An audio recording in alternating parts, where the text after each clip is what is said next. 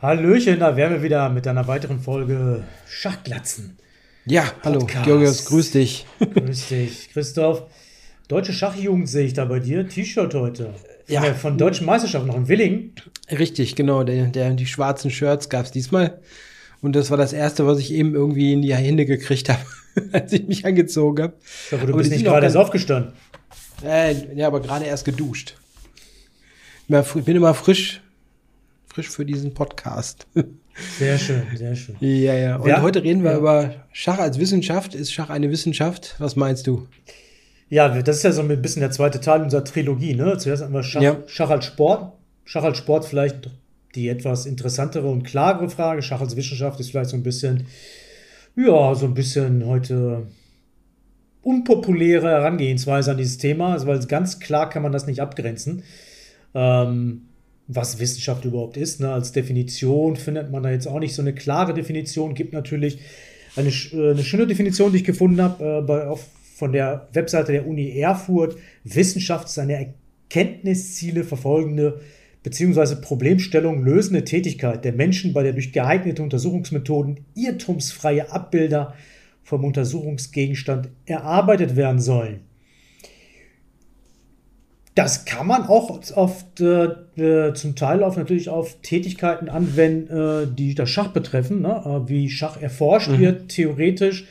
Das, da ist ja inzwischen über die Jahrhunderte natürlich eine sehr, sehr große Forschung, hat sich da angesammelt und ähm, die ist verbrieft, inzwischen natürlich auch digital.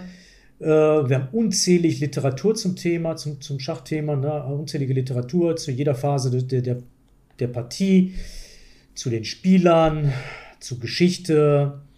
Also die Disziplin Schach ist schon sehr, sehr weit erforscht. Ist es deswegen eine Wissenschaft?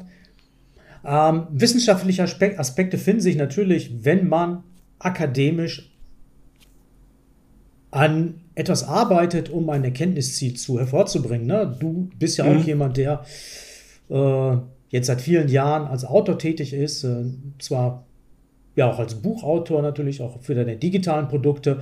Und das ist ja auch eine Art Wissenschaft, die man da betreibt eigentlich auch. Ne? Das ist natürlich Eröffnungstheorie mhm. natürlich, ne? also so ein kleiner Bereich des Schachspiels. Aber gerade dieser Bereich des Schachspiels ist aus meiner Sicht sehr, sehr weit erforscht und da kann man natürlich schon von einer wissenschaftlichen Herangehensweise sprechen.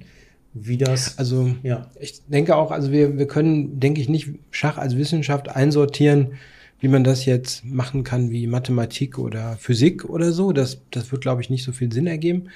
Aber wir können sicherlich sagen, dass eine wissenschaftliche Methode, die Methodik, wie man an Schach rangeht oder wie man versucht, eine Position oder eine Art Position vielleicht zu erforschen und wirklich klar rauszufinden, was los ist, das glaube ich schon vergleichbar. Da geht es auch um so Dinge wie, wenn man jetzt an Eröffnungen denkt, vielleicht auch mal um Quellenstudium, was ist schon ja. bekannt zu der Position, was gibt's an Veröffentlichungen, was gibt's da ähm, an Analysen? Und dann kann man sich, kann man versuchen, neuen Erkenntnisgewinn zu erzeugen. Das ist ja ähnlich wie in der Forschung, wo man sich dann anguckt, äh, was gibt's, was wissen wir schon, was wissen wir noch nicht und versuchen das, was wir noch nicht wissen, halt zu verkleinern, um immer mehr der Wahrheit nahe zu kommen. Beim Schach haben wir durch die technische Unterstützung natürlich manche Dinge schon ja vollständig erforscht. Da geht es dann um die reduzierten Endspiele, wo man durch Datenbanken, durch diese Table Bases, das hat vermutlich fast jeder schon mal irgendwie gehört, mhm. ähm, wo man weiß dann, ne, wo, wenn sechs, sieben Steine nur noch auf dem Brett sind, weiß man wirklich ganz genau, wie es steht, weil jede Position da ausgerechnet ist. Da kann man sicherlich von einer sehr exakten Wissenschaft sprechen, weil wir wissen eben, was los ist. Da gibt es keine Vermutungen mehr. Nee. Und auf der anderen Seite haben wir die Eröffnung, wo man dann ja von einer festen Startposition ausgeht und natürlich auch sagen kann, wie sind vielleicht bestimmte Äste zu bewerten, ne? dass man vielleicht sagen kann, irgendwas ab Position, ich sag mal, ich zug 10 oder so, ist so tief erforscht, dass man weiß, okay, das ist vielleicht Remis oder sowas in der Art. Das kann mhm. man vielleicht bei manchen Dingen sagen. Wobei wir da nie, denke ich, so weit sind, dass man es mathematisch sozusagen hundertprozentig wissen kann. Weil man kann es ja nicht ausrechnen, wenn man den Zug 10, 11 oder sowas ist. Außer es geht jetzt wirklich ein Dauerschach oder was ganz, ganz konkret. Sonst ist das ja manchmal auch so ein bisschen eine Kombination von, ja, Computerbeurteilung und menschlichem Urteil. So als Mensch kann man ja manchmal auch sehen, okay, der Computer sagt, das ist hier ausgeglichen und es ist absolut gar nichts los, dann kann man vielleicht mit an Sicherheit grenzender Wahrscheinlichkeit sagen, okay, das ist vielleicht Remis in Anführungszeichen. Muss man natürlich noch spielen, aber von der Bewertung her. Ne? Allerdings ist das, glaube ich, keine exakte Wissenschaft. Da sind wir immer noch so im Bereich, ne, wir vermuten noch so ein bisschen, oder? Wie, wahrscheinlich schon, ja? Ja, dieses Vermuten stammt natürlich, entsteht natürlich durch die Tatsache, dass die ähm, Hilfsmittel sich immer weiterentwickeln über die Jahre und mhm. teilweise das, was vor 10, 20 Jahren galt, jetzt nicht mehr gilt halt. Ne? Und das ist natürlich aber durch das Hilfsmittel hervorgegangen, nicht durch einen selbst nicht durch den Forschenden, sondern durch die Hilfsmittel, die der Forscher benutzt. Genau. Aber ich denke mhm. mal, das ist in den klassischen Wissenschaften auch nicht anders, vermute ich mal, äh, wenn natürlich neue Hilfsmittel zur Verfügung stehen und dadurch neue Ergebnisse erforscht werden. Deswegen halt dieses Vermuten, was du sagst. Ähm, eine wichtige Sache, die du erwähnt hast, ist, finde ich, auch das Zitieren von Quellen, weil wir arbeiten mhm. natürlich in dem Moment akademisch und nutzen Quellen, recherchieren natürlich akademisch korrekt, was es bisher zu dem Thema gab. Sollte man zumindest. Viele machen es vielleicht nicht. Und das Zitieren von Quellen ist natürlich ganz, ganz wichtig, natürlich auch ähm, in, bei akademischen Arbeiten, ne? auch in der Wissenschaft. Und dementsprechend ja. dieses wissenschaftliche Vorgehen ganz klar. Das ist übrigens, wird zusehends beim Schach, wenn man Eröffnungen bearbeitet, wird zusehends schwieriger, weil es unglaublich viele Sachen gibt. Mhm. Und es ist auch nicht mehr, wir sind ja lange weg von der, ähm, ähm, von, von dem Zustand, wo es immer Print war. Also, wenn ich jetzt nur gucken wollte, welche Printbücher kommen raus zur Öffnung, das würde man noch halbwegs hinbekommen, einen Überblick zu bewahren. Ja. Aber jetzt gibt es so viele unterschiedliche Plattformen, die verschiedene Techniken benutzen, Videos, sowas wie Chessable mit diesem Move Trainer und ähnliche Tools gibt es ja auch noch woanders. Ähm, das ist unglaublich schwer noch nachzuvollziehen. Mhm. Also ich habe das Problem wirklich, wenn ich was Neues schreibe, ich gucke da mal drüber, was ist so passiert da, aber ich beschränke mich mittlerweile fast ausschließlich darauf, was auf, auf Chessable veröffentlicht ist, weil ich nicht da reinlaufen möchte, dass da Leute einen Kurs von mir holen und dann sagen die, Moment mal, ne, das hat der doch schon mal gemacht auf deiner eigenen Plattform, also eigenen in Anführungszeichen. Mhm. Und das, da versichere ich mich, dass ich dann da sauber bin. Aber es ist nahezu unmöglich, alles durchzugehen. Also das ist schon vom, vom Zeitaufwand her sehr schwierig. Das und nur ganz kurz der letzte ja. Satz dazu. Ähm, bei manchen Dingen ist es auch so, also ein 20 Jahre altes Eröffnungsbuch brauche ich nicht mehr als Referenz. Das ist einfach so veraltet, das brauche ich nicht mehr. Ist klar. Und, und zehn Jahre eigentlich auch schon nicht mehr. Mhm. Also, und das muss man auch sehen, das ist vielleicht in der klassischen Wissenschaft nicht unbedingt der Fall, weil da gibt es auch stehende Erkenntnisse von vor 100 Jahren, die immer noch gelten. Und das ist, denke ich, bei uns kaum so wenig, ne? Im Endspielbereich natürlich, ne? So Philidor, mhm. China-Stellung und sowas. Ähm, genau. Das bringt mich übrigens auf eine Idee gerade, was du genannt hast, diese Problematik. Es gibt auch keine zentrale Anlaufstelle, Eben. Mhm. Ähm, wo alles ähm, zusammengefasst wird, was zu bestimmten Themen hervorgebracht wird.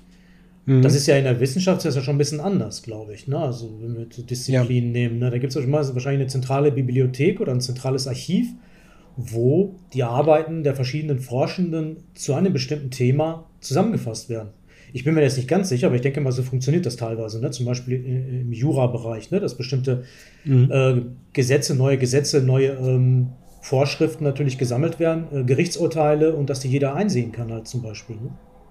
Ja, ich denke, das ist in der Naturwissenschaft ähnlich. Da gibt es ja, ja, diese, wenn da so Paper veröffentlicht werden, da gibt es einige Publikationen, da werden die dann veröffentlicht. Also zumindest hat man Hilfsmittel und mhm. die haben wir beim Schach nicht. Nee. Du hast einfach keinen Überblick, welche Webseiten gibt es denn, die was veröffentlichen. Ja. Ähm, das, das, ist echt schwer. Also das alles irgendwie anzugucken. Interessant. Es ist auch, ähm, es wird auch, das muss man auch sagen, Eröffnungsforschung ähm, wird immer gleichförmiger, weil die Leute, also ich als Autor, andere Autoren nutzen die gleichen Computer. Ja, genau. Ja. Und ähm, ich habe schon Dinge erlebt, ich habe mal, das ist schon ganz lange her, da habe ich mal was veröffentlicht, damals noch für den Internet Chess Club. Gibt es heute auch noch, benutzt aber kaum jemand. Da habe ich eine Videoserie gemacht über Slawisch und hatte das fertig, Video war veröffentlicht und dann habe ich wirklich einen Tag später oder kurze Zeit später kam da ein Buch von, von Avruch raus, Slawisch. Da habe ich reingeguckt, es war eins zu eins identisch, weil mhm. wir beide klar, du bist beide die gleichen Computer. Avro nutzt auch immer die erste Engine-Line im Default. Ne? Manchmal nimmt er was anders, aber der liest auch nur Engine ab. Also es ist jetzt Mm, äh, auch mm. ähm, so. Und dann hast du zwei identische Publikationen, mehr oder weniger identisch. Das sieht im ersten Mal, da könnte sogar so aus, als hätte einer vom anderen abgeschrieben, aber war natürlich nicht so.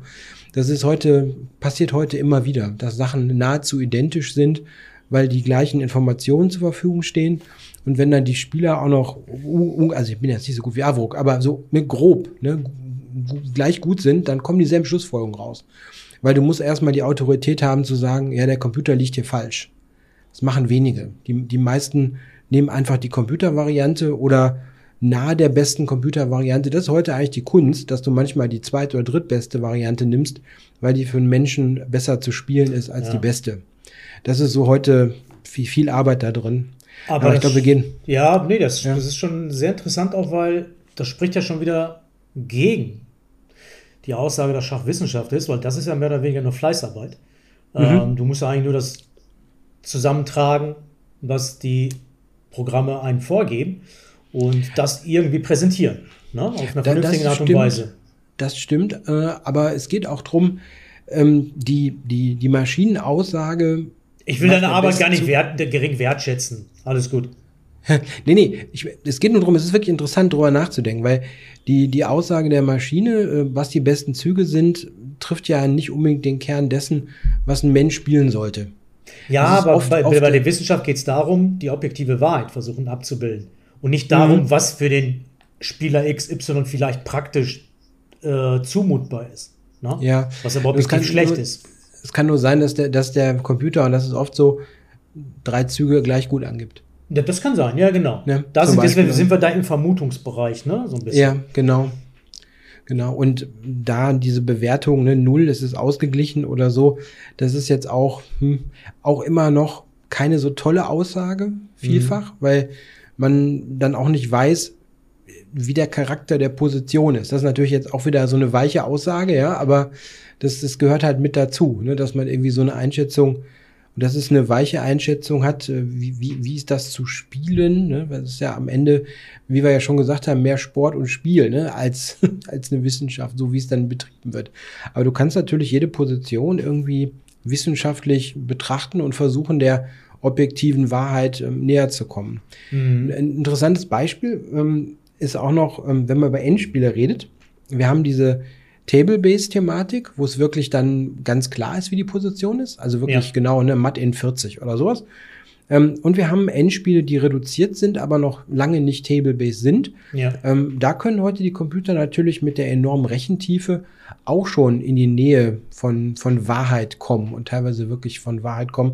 Das ist mir häufiger passiert, wenn man ältere Bücher anschaut, wo dann eine Bewertung kommt, eine Seite steht klar besser zum Beispiel und es ist aber keine klare Aussage, ob es gewinnt oder nicht. Und das kannst du heute in den Computer geben und der sagt dann minus fünf und dann weißt du auch, okay, Ja, ja, das ist klar. gewonnen. Also das, das geht heute ziem- ziemlich oft und sogar teilweise in Stellungen, wo man das als Mensch gar nicht so klar annehmen würde. Also zumindest für meine Begriffe. Also wo ich verstehe, dass man irgendwann mal gesagt hat in einem Buch, ja, klarer Vorteil, aber man wäre sich unsicher in der Partie, ob man wirklich gewinnt und das kann, kann die Maschine ja heute, heute klar sagen. Ja, es ist interessant in dem Zusammenhang natürlich zu, immer wieder zu erkennen, äh, wie, wie limitiert damals auch starke Spieler waren ohne die Hilfsmittel und Mhm. wie übermächtig heutzutage im Prinzip Hans und Hinz und Kunz ist mit dem Hilfsmittel.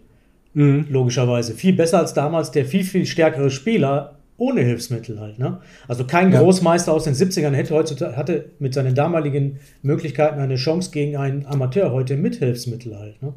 Ja, klar. Der Das ist verrückt. ist das heißt, ähm, die konnten das damals nicht erkennen, egal wie lange sie da geforscht haben. Und da sieht man auch in alten Analysen, in Zeitschriften, Büchern, ähm, in Datenbanken, wo die Analysen nicht korrigiert wurden. Die sind Ja. einfach, die du alle komplett in die Tonne kloppen, teilweise. Das ist Ja. verrückt. da sind viele Fehler drin. Ja. Allerdings äh, was ich bemerkenswert finde, um das andere Ende des Spektrums anzusehen, wie gut ähm, die Endspielanalysen von reduzierten Endspielen teilweise sind. Mm, die alten, die mm, sind sehr gut. Mhm. Also man muss ja sehen, so Dinge wie Filidor-Stellung und ähnliche Dinge, die sind ja nun uralt, sagt ja, der Name schon. Ja. Und das ist nur ein ein Beispiel, die haben sehr viele Endspiele schon korrekt erforscht. Ja. Auch die, damit muss ich sagen, kenne mich überhaupt nicht aus, habe ich mir noch nie angeguckt, aber es gibt diese äh, zwei Springer, wo noch ein Bauer ist beim Gegner. Ne? Da gibt's ja auch intensive Forschung und die wurde ja auch in der Pre-Engine-Ära gemacht und soweit ich weiß, ist das alles korrekt gewesen. Mhm, mh. Also da haben sich dann wirklich Spieler, äh, in dem Moment dann Forscher, äh, unglaublich viel Zeit aufwenden müssen, um das, um das rauszufinden. Und ähm, häufig halt auch mit dem korrekten Ergebnis. Also das ist heute bemerkenswert, wenn man so ältere Analysen sieht, die wirklich modernem Standard ähm, ja irgendwie standhalten, dann weiß man, was da für eine Arbeit reingeflossen ist. Ja, das ist so. Was mir auch in diesem Zusammenhang immer wieder auffällt, ist, wie sehr wir uns hauptsächlich auf diese äh, Erforschung von Eröffnungstheoriewissen äh, beschränken.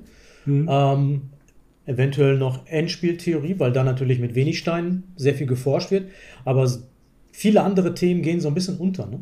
Ähm, mhm. In der Schachwissenschaft, in der Theorie, Mittelspielgeschichten, äh, Schachpsychologie ist, glaube ich, auch eine ganz wichtige Teildisziplin, die sehr wenig erforscht ist bisher. Wird so mhm. als Teildisziplin immer wieder genannt auch.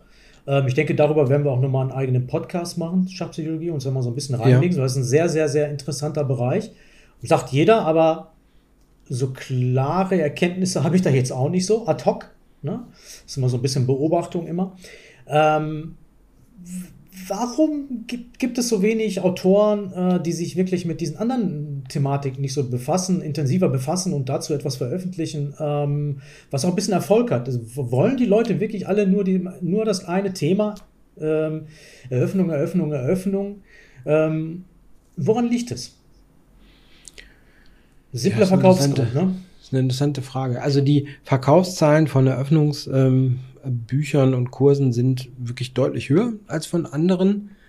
Es gibt einige in, im Endspielbereich äh, Dinge, die sich sehr gut verkaufen und die Leute wirklich auch, also nahezu jeder hat irgendwie so ein paar Standardwerke. Ob die dann wirklich benutzt werden, ist eine andere Frage. Aber da gibt es so ein paar Standardsachen, die sich Leute anschaffen und damit auch teilweise arbeiten.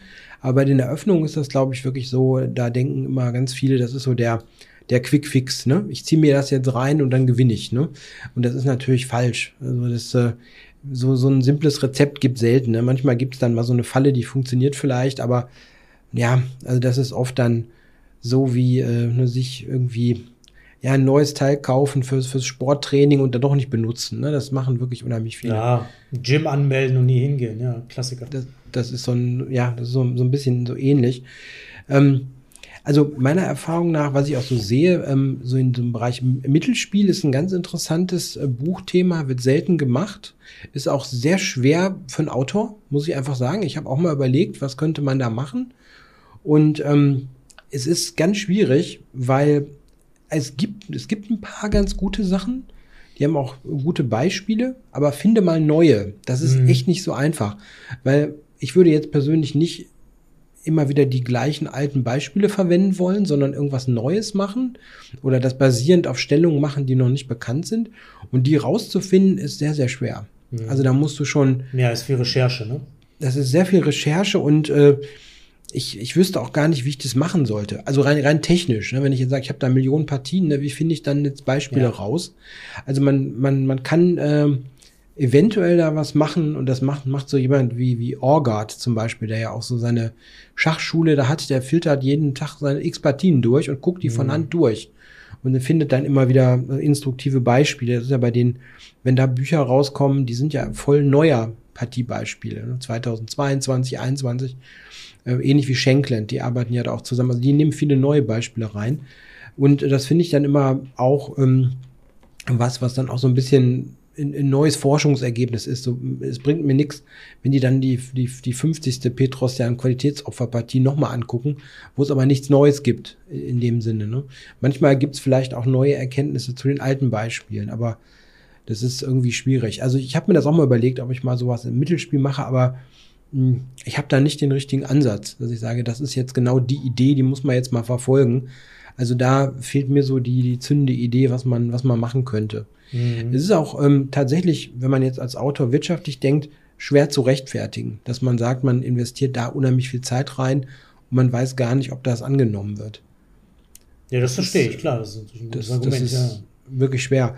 Gut, bei mir persönlich ist auch noch so, ich, ich, ich mache tatsächlich gerne Öffnungsforschung, weil, weil mir das Spaß macht und dann ist es für mich sehr einfach, da, dabei zu bleiben. Ja, aber ich habe mal überlegt, äh, da auch andere Sachen zu machen, aber sie sind so nicht so nachgefragt. Also ein Feld, Wald und Wieseneröffnungskurs verkauft sich halt besser.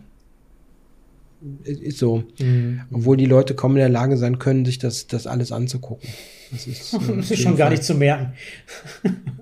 ja, das ist, also ich hatte auch hier schon häufiger darüber Gedanken gemacht und ähm, zündende Idee hatte ich da auch noch nie, beziehungsweise so, so intensiv hatte ich mir darum, ähm, habe ich mich damit auch nicht befasst. So das größte Problem ist diese Fleißarbeit, die du erwähnt hast. So ein mhm. Orgat, der sitzt da wahrscheinlich wirklich jeden Tag stundenlang, guckt sich Partien ja. an, äh, pickt sich das Zeug raus, was ihn interessiert, packt das in Datenbanken, sammelt das ganze Zeug und ähm, es entsteht dann natürlich, dadurch entstehen viele kleine Datenbanken und mit der Zeit hat er immer wieder Material, aus mhm. dem er natürlich neue, äh, neue Bücher äh, schafft. Er schreibt ja immer noch, sehr, veröffentlicht in seinem eigenen Verlag viele Bücher, hat ja auch seine Kur äh, Trainingskurse, Killer Chess Training zum Beispiel. Dafür macht er auch sehr viel Werbung ähm, auf den sozialen Kanälen wie Twitter.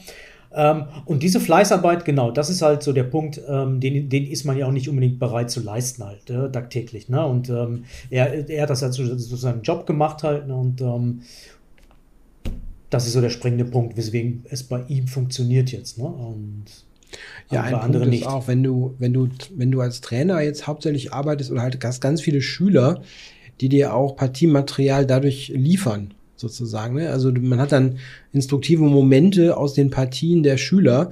So kriegst du natürlich auch neues Material. Also wenn dann einer eine interessante Position hatte und dann sagt, hier, guck mal, ich hatte dieses Problem, habe ich nicht gefunden, ne, der Zug wäre gut gewesen. So kriegt man natürlich auch Trainingsmaterial. Als ich noch hauptsächlich Trainer war, habe ich so auch oft Trainingsmaterial gefunden für andere Stunden. Da habe ich einfach Positionen genommen, die mir dann Schüler gezeigt haben und äh, die waren dann auch instruktiv und konnten da dafür gut, ähm, ja, gut benutzt werden, ja. Hm. Gibt's denn, gibt's denn noch andere Dinge im Schach, die so wirklich wissenschaftlich beleuchtet werden? Also wirklich mit so einem klaren Ergebnis? Also wir haben gesagt, manche Öffnungsteile vielleicht, die sind irgendwie geklärt. Ich glaube, das kann man sagen. So, so manche Dinge, wo man sich auch irgendwie denken kann, ne, dass bestimmte Öffnungen die man noch, wo man noch ein Buch veröffentlichen konnte vor, vor 30, 40 Jahren, das könnte man heute nicht mehr. Wenn man dann weiß, es geht einfach nicht. Ne? Ich, so, gab ja damals so ein Kultbuch zum Beispiel über ein ne, lettisches Gambit. Könnte man heute kein Buch mehr drüber machen. Ne? Ja, okay, Weil, das ist gut, ja, ja. ja, ja. Zum, gibt, zum Beispiel, ne, das ähm, es gibt bestimmt, jeder aus. Ja, ne? ja, bestimmte schlechte Eröffnungen kann man einfach nicht mehr machen. Ja, was, das, was bringt das, ne? wenn, wenn, wenn Weiß plus 1,5 steht nach der Eröffnung in jeder Variante? Was willst du dann noch groß erzählen? Du könntest es natürlich so eine Art, äh, als eine Art Übersicht machen. Ne? Äh, mhm. Nicht, nicht die, das Problem ist, man hat ja immer dieses Verkaufsargument immer so gewinnen mit, ähm, äh, mit dieser XY-Eröffnung, ne? Ja. Äh, angreifen mit der XY-Eröffnung. Und da stellt man ja immer suggestiv so dar, als ob das immer der, der letzte, der best, die beste Eröffnung wäre halt. Ne? Äh, mhm. wenn man aber der aber wenn man immer so ein bisschen wahrheitsliebend ist, dann müsste man eigentlich eigentlich eher sagen, so ja, das lettische Gambit, Versuch und Irrtum, keine Ahnung, äh, Spielen auf eigenes Risiko, irgendwie sowas in der Richtung. Ne? Ähm, die Wahrheit ist halt, es ist halt nicht wirklich objektiv spielbar, aber man kann es ja spielen auf ähm, Vereinsspielerniveau und so muss man das dann verkaufen halt. Ne? Aber das, so traut sich ja auch niemand dran irgendwie, ne? Witzigerweise. Ja. Man, weil keiner sagen möchte, ja, in dieser Stellung stehe ich aber schlecht mit Schwarz. Aber ich habe hier Angriffsmöglichkeiten. Wer weiß. Vielleicht kann ich den Gegner überrumpeln. So muss man das dann ja ausdrücken, dann irgendwie anders, ne? Ja. Ähm, das macht aber keiner irgendwie. ja. Witzigerweise. Ja, es, es, gibt so, es gibt so ein paar, ähm, ein paar Möglichkeiten, wenn man da, man, da, man darf halt heute, oder man kann heute als Autor äh, nicht mehr ernsthaft lügen. Ne, also das ging ja auch früher. Ja, heute kann jeder das Ding eingeben, ne, die Stellung, und wenn, wenn der Computer wirklich sagt, das geht nicht, ne, dann, dann geht's eben nicht. Ja. Und dann wirst du irgendwo an die Wand genagelt, auch korrekterweise. Du kannst die Leute ja nicht, äh, nicht in die Irre führen. Ja. Und äh, das macht manche Eröffnungspublikationen auch nicht so ganz einfach. Wenn ich jetzt eine Eröffnung angucke, das ist immer so, wenn ich mir überlege, was könnte ich denn so veröffentlichen, wenn man dann so semi-korrekte Sachen sich überlegt, es gibt ja so ein paar semi-korrekte Öffnungen, so holländisch oder so, ja, da weißt du, dass du einen harten Kampf hast, weil das fängt schon an, also auf der Skala, eine Null siehst du ja nie in der Bewertung, sondern immer irgendeinen Nachteil. Und du musst halt immer kämpfen, ne? Wie schlimm ist der Nachteil? Kann ich das noch ernsthaft empfehlen oder nicht? Mhm. Und als Autor bist du da schon, musst du schon kämpfen, dass du da nie irgendwas ja, drin aber auch hast. mit dir selbst auch, ne? Ja, ja, klar. Auch mit dir selbst, der Kampf. Also es, es ist halt leichter, irgendwas zu empfehlen, was jetzt einfach nur super solide und gut ist. Ne, das, das, sollte man auch hauptsächlich tun. Aber das ist ein bisschen langweilig, weil es ja auch schon totgelutscht ist. Wenn du mhm. jetzt machst nochmal Neidorf, jeder weiß, dass die Öffnung gut ist. Ja gut, aber das ist auch nicht neu. Ne? Interessant finde ich dann immer mal, wenn man eine Öffnung anguckt, die so ein bisschen dubiosen Ruf haben und die vielleicht doch praktisch spielbar sind. Das sind so Dinge, ich mache jetzt demnächst mal wieder was über Volga Gambit, das ist so, so halb korrekt, aber interessant. Also es ist vermutlich ganz objektiv nicht korrekt, aber man kann interessante Ideen finden, die auch noch nicht erforscht sind. Da mhm. hilft der Computer auch wirklich noch neue Ideen zu finden. Ähm, oder ich habe letztes Jahr mal so Sizilianisch mit A6 gemacht, diese O'Kelly-Variante. Das, das ist auch nicht widerlegbar, aber es ist bestimmt nicht so gut wie andere Sizilianer. Mhm. Da kann man aber auch, das kann man aber auch verkaufen, finde ich, dass man sagt, das ist jetzt rein wissenschaftlich gesehen schlechter bestimmt als eine totale Mainstream-Variante. Aber wenn du einen Wissensvorsprung hast und die Sachen ja gut angeguckt hast, kannst du es sicherlich spielen. Ja, vielleicht nicht ja, wenn ich jetzt genau weiß, spielst gegen einen, der bereitet sich drei Wochen lang nur darauf vor, ja, dann ist es schwieriger mit solchen Eröffnungen natürlich. Aber in der praktischen Partie ähm, geht da sicherlich viel. Mhm. Ja, da, wenn man, wenn man nur Sachen veröffentlichen möchte, die tausendprozentig korrekt sind, dann wird das aber sehr langweilig.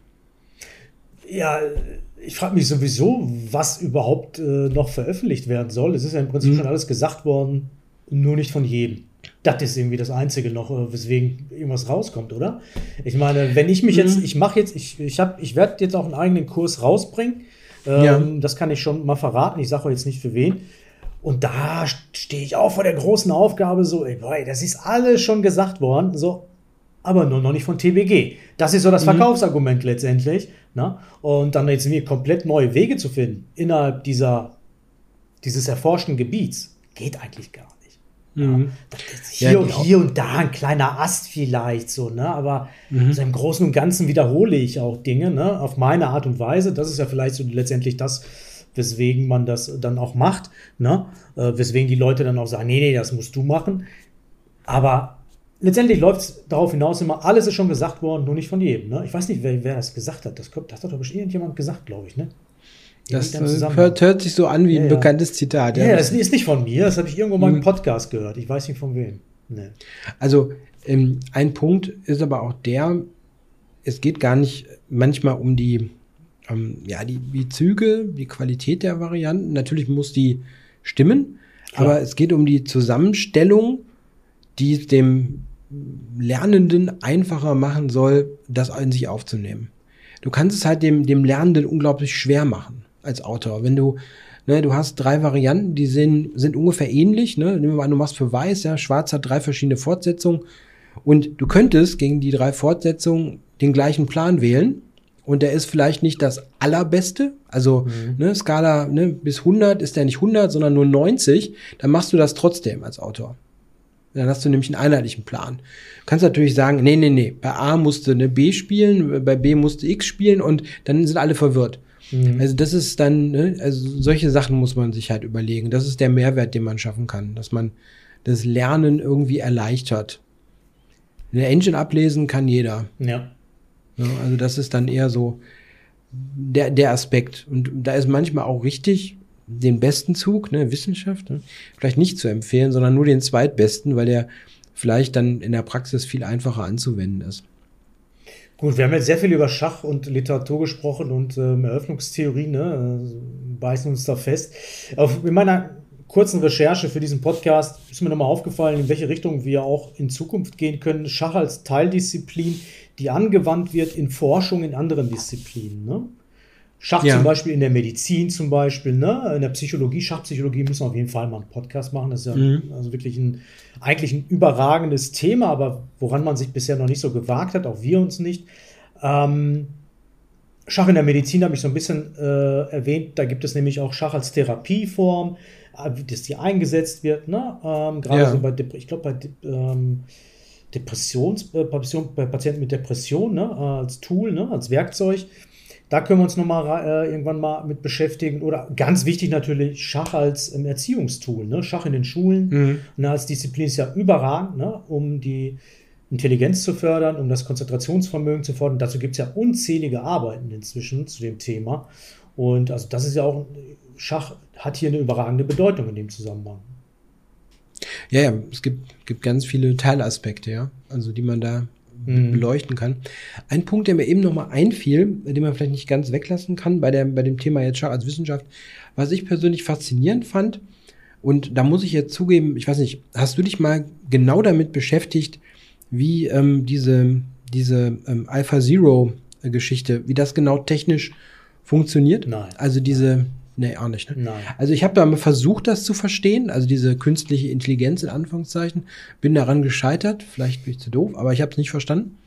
Aber was ich faszinierend fand, Du meinst dieser selbstlernende Mechanismus? genau, der selbstlernende Mechanismus, was ich super faszinierend fand, als das ja, das war ja so ein Thema dann 19, 2018, als das kam, ähm, dass die Maschine hat ja nur die Regeln gewusst Ja. und sonst nichts. Ja. und hat daraus ja dann auch eine Art Eröffnungstheorie gebaut. Ja, also, und ich fand schon absolut faszinierend, dass dann da rauskam, ne, dass irgendwie Berliner Verteidigung das Beste ist gegen E4. Also, äh, das, da, da habe ich wirklich gedacht, das kann doch jetzt irgendwie auch nicht sein, ja, dass man, oder es ist interessant, andersrum gesehen, ist super interessant. ne, dass die, dass die, ne, dass die Forschung, die man schon hatte, sozusagen, ne, basierend auf menschlichen Erkenntnissen, aber auch natürlich Maschine, also auf anderen Computern, ne, dass das das Ergebnis schon vorher hatte, dass die Berliner Verteidigung wohl gut ist ne, gegen E4 und dass dann diese künstliche Intelligenz, die ohne eingespeiste Parameter gearbeitet hat, das gleiche Ergebnis hatte. Okay, du Also, hast also schon verstanden, wie das funktioniert hat, so gesehen. Ja, schon, aber ja, ich auch. Also die, Mhm. die, die hat natürlich gegen Mhm. sich selbst gespielt und dadurch da äh, Mhm. Millionen von Partien gespielt, Milliarden, ich weiß nicht, in welchem Zusammen Größenordnung das war. Und dadurch hat sie halt äh, das Schachspielen gelernt und äh, ist so, so gut geworden. Und das bei, der- bei der Berliner Verteidigung, da muss man nochmal zurückgehen. Das ist ja auch eine Erkenntnis, die ist auch erst 20 Jahre alt, 23, nämlich seit dem Ja. Match 2000 äh, Genau. Kasparov Kramnik. Und Kramnik ist derjenige, der mit seinem Team das damals ausgearbeitet hat. Bis dahin hat das ja niemand gespielt Mhm. diese Berliner Verteidigung, das muss man ja sagen, das galt ja wirklich als schlecht. Ne? Und. Kasparov damals als bester Spieler der Welt dachte, was spielt er denn hier für ein Zeug gegen mich? Ne? Und partout wollte er es widerlegen in dem Match gegen Kramnik, weil er davon, weil er so Mhm. überzeugt davon war, dass es einfach Rotz ist, was der Kramnik spielt halt. Ne? Und das war, es halt nicht. Mhm. Und das lag damals natürlich auch daran, dass die Hilfsmittel noch sehr eingeschränkt waren halt. Ne? Die waren ja nicht so gut damals, die, die Hilfsmittel in diesem Zusammenhang. Die konnten Kasparov nicht helfen und Kramnik hat es. Das ist eine, eigentlich eine der größten Leistungen der Schachgeschichte eigentlich. Was Kramnik Ja, damals wird- mit seinem Team geschafft hat eigentlich. wird stark unterschätzt, ja. Total. Ja, ja. ne, 16 Partien gegen Kasparov nicht verlieren, ist Mhm. schon eigentlich gar nicht machbar. Also, na gut, er hat zwei gewonnen, hatte auch noch Gewinnchancen in mehreren Partien. Ja, wir driften ein bisschen ab, aber das ist ein interessanter Punkt, ne, diese, dieses Thema dieser künstlichen Intelligenz, Ja. was für eine Erkenntnis gewinnen oder was, was sagt die einem und das kann man abgleichen mit den Erkenntnissen, die man bisher anders gewonnen hat. Und ähm, Ja, wir driften ist- gar nicht ab, weil Ja, es gehört dazu. wichtig Mhm. in dem Zusammenhang ist zu erkennen, die Geschwindigkeit, die durch künstliche Intelligenz natürlich Mhm. dazukommt. Menschen brauchen Jahrhunderte, ja Millionen, um gewisse Dinge äh, zu Ja. erfahren, die Wahrheit in bestimmten Dingen zu erfahren und durch künstliche Intelligenz, und das ist durchaus ein Bereich, der jetzt außerhalb von Schach natürlich von großer Bedeutung ist, wird uns wahrscheinlich der Menschheit in vielen Bereichen dazu dienen, der Wahrheit extrem schnell nahe zu kommen. Mhm. Und ja. die wird, wird natürlich extrem disruptiv sein in der gesamten Wissenschaft und wird so vieles verändern in einer Geschwindigkeit, auf die wahrscheinlich dem, der menschliche Geist gar nicht vorbereitet ist und die gesamte Welt nicht. Ähm, hier drifte ich jetzt ein bisschen ab. ähm, aber auch im Schach kann es natürlich das passieren, dass bestimmte Bereiche der Eröffnungstheorie oder auch der Mittelspieltheorie und auch der Endspieltheorie natürlich viel weiter erforscht werden, wenn wir sowas wie, ich kenne mich nicht so gut aus in dem Bereich, Quantencomputer irgendwann haben werden, ne, die dann noch viel schneller rechnen halt. Ne? Mhm. Ja, ist möglich. Ich weiß nicht, wie es in zehn Jahren sein wird halt, ne? äh, wenn das alles noch viel, viel schneller errechnet, berechnet wird halt. Ne? Mhm. Ich, Ja, ja. Man, man, ich denke, ähm, wir werden dann, wenn man jetzt, also du hast ja zwei Wege, ne? Du kannst von hinten, also von wenig Steinen, ne? Also im Endspiel, ne? Immer, immer komplexer werden und es da aufzäunen oder du guckst dir halt Öffnungsteile an, ne? Irgendwelche Äste.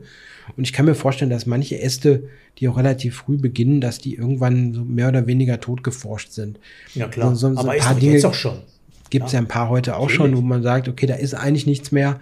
Das ist immer nur eine Frage, das kannst du natürlich trotzdem in der Partie praktisch einsetzen, aber wo du weißt, also ne, irgendwie Marshall-Angriff oder so Ja, im Fernschach ist Remis. klar. Natürlich. Ist halt Remis. Im Fernschach ist eh alles Remis. Klar. Aber ja, da ist man soweit, ja. Ja. Außer da versucht einer mal irgendwie Genau, durchzukommen genau, genau, mit genau. irgendwas anderem. Ja, ja, ja. Ne, Also die sind dann eher schon, irgendwann werden die mal in, die, in den Bereich gehen, wo die mit, mit Themastellungen arbeiten, damit das irgendwie noch interessanter wird. Stimmt, Halt. ja, ja. Remis-Quote ist ja schon nah 100 Prozent, ja. Ich glaube, der, äh, möchte jetzt Falsches erzählen, aber letztens da ein Interview oder ein Podcast gehört mit dem, äh, mit dem Fernschach-Weltmeister und der gewann irgendwie eine Partie, weil irgendwie der Gegner hat ein technisches Problem oder irgendwie so. Also da kommen dann äh, Siege zustande durch, ja, durch Zufälligkeiten mehr oder weniger, weil ansonsten passiert da nicht mehr so schrecklich. Ja, oder wenn- weil einer ein bisschen was riskiert, so halt in Mhm. Partien. Das ist aber der, der menschliche Faktor, der hier noch eine Rolle spielt halt. Ne? Ja, wo du versuchst, ne, ist das denn doch noch spielbar oder Ja, kann man das ja. schon nicht mehr aushalten, ne, gegen per perfektes, in Anführungszeichen, Spiel, ja, das, was perfekt ist, das hat sich ja auch über die Jahre geändert, ne, man hat ja auch schon oft gedacht, man ist schon so weit, ne, dass so Computer gar nicht mehr besser werden können oder werden die doch immer noch besser, ja, und viele. Ja, aber es ist langsamer geworden, ne? Es ist langsamer geworden jetzt. Also Stockfisch nach oben hin. Da ist nicht mehr viel Luft. Ne? Ja, kann das, sein. ja, das kann ist sein. so. Das ist so. Die, es passiert, es passiert so in, in, in Elo, ne, wenig, ja. Aber ähm, was glaube ich ein Unterschied ist, auch meiner Erfahrung nach, weil ich ja auch jeden Tag darauf glotze, dass du mit geringerer Tiefe heute eine bessere Bewertung bekommst. Also die wird dann nicht mehr viel, also du, du bist früher an einer präzisen Bewertung dran. Ja. Am Ende kommt vermutlich der gleiche Zug raus. Also der Unterschied ist dann am Ende in der Qualität nicht mehr so groß, aber du siehst das halt schneller, weil auch die Bewertungsfunktionen viel besser sind. Mm, mm. Und das ist zum Beispiel was, das habe ich wirklich nicht verstanden, als ich versucht habe, äh, dieses, es gibt ja dieses Buch Game Changer über das Alpha Zero Projekt, als ich versucht habe, das vollständig zu verstehen, habe ich persönlich die Segel gestrichen. Also ich habe es nicht verstanden, wie die Bewertungsfunktion von diesem Netzwerk funktioniert. Aber okay, lassen wir das. Ich Vielleicht weiß nicht, das, ob das so wichtig ist letztendlich, aber ja, ich habe mir so gedacht, wäre mal schön, das zu verstehen, aber ich habe es Ja, nicht ja. geschafft. Na gut, okay. Aber ich finde es schön, dass du noch Bücher liest, Christoph. Ja, aber ma- machst du auch, oder? Geht so. Ich lese viel im Netz, ich gucke mir viele Videos an inzwischen. Mhm. Ja. Aber Bücher lesen, zwei, drei im Jahr vielleicht. Also fachfremde Bücher sowieso kaum noch. Ja, ist schwierig. Ich mache mach, mach auch viele online oder irgendwie so, dass ich also mehr am Bildschirm dann gucke, ja. Aber ja, im Falle von dem Buch, ähm, also ich kaufe mir einigermaßen regelmäßig noch, äh, noch Schachbücher, wenn die nicht zur Öffnung sind. Also wenn die anderweitig interessant sind. So irgendwie mal so eine Biografie oder sowas würde ich mir auch noch mal kaufen. Wenn ich da dran interessiert bin, wirklich mich als, als Printbuch setze ich mich da in den Sessel und lese das Mhm. dann. Hm. Aber bei vielen anderen Sachen, also Öffnungsbücher zum Beispiel kaufe ich nicht mehr. Schon nee, seit Jahren nicht mehr. nicht mehr. Nee, nee, nee, nee. Da kann ich auch, also muss ich wirklich sagen, da kann ich auch, wenn ich jetzt wissen will, wie irgendeine Stellung ist, ja, mache ich die Kiste an. Eben. Das ist, hm, ne, also, also wenn, ich richtig was wissen Traurige will, Entwicklung, werden jetzt viele sagen. Aber es ist so, ich sehe es nicht als traurig an. Naja. Mhm. Danke Gut. dir mal lieber erstmal. Ähm, die nächste Folge dann in vielleicht drei Wochen erst. Du bist jetzt in Urlaub, ne? Mhm, genau. Ich bin in Dortmund. Die nächste Folge dann das Ende der Trilogie Schach in der Kunst, Schach als Kunst, ne? Auch ein interessantes Thema. Mhm. Da schauen wir uns dann, sehen wir uns dann wieder. Gerne könnt ihr eure Kommentare hinterlassen, auch zu diesem Podcast ähm, auf allen Plattformen. Wir wissen, inzwischen hört ihr euch das Zeug auf allen möglichen Plattformen an. Ihr guckt gar nicht das Video groß. Mhm. Ne? Ihr wollt uns nicht sehen, haben wir verstanden, ist in Ordnung, aber hinterlasst gerne einen Kommentar. jo, vielen Dank. Bis bald, Christoph, schönen Urlaub. Jo, danke und dir viel Ja. Erfolg. Tschüss. Danke.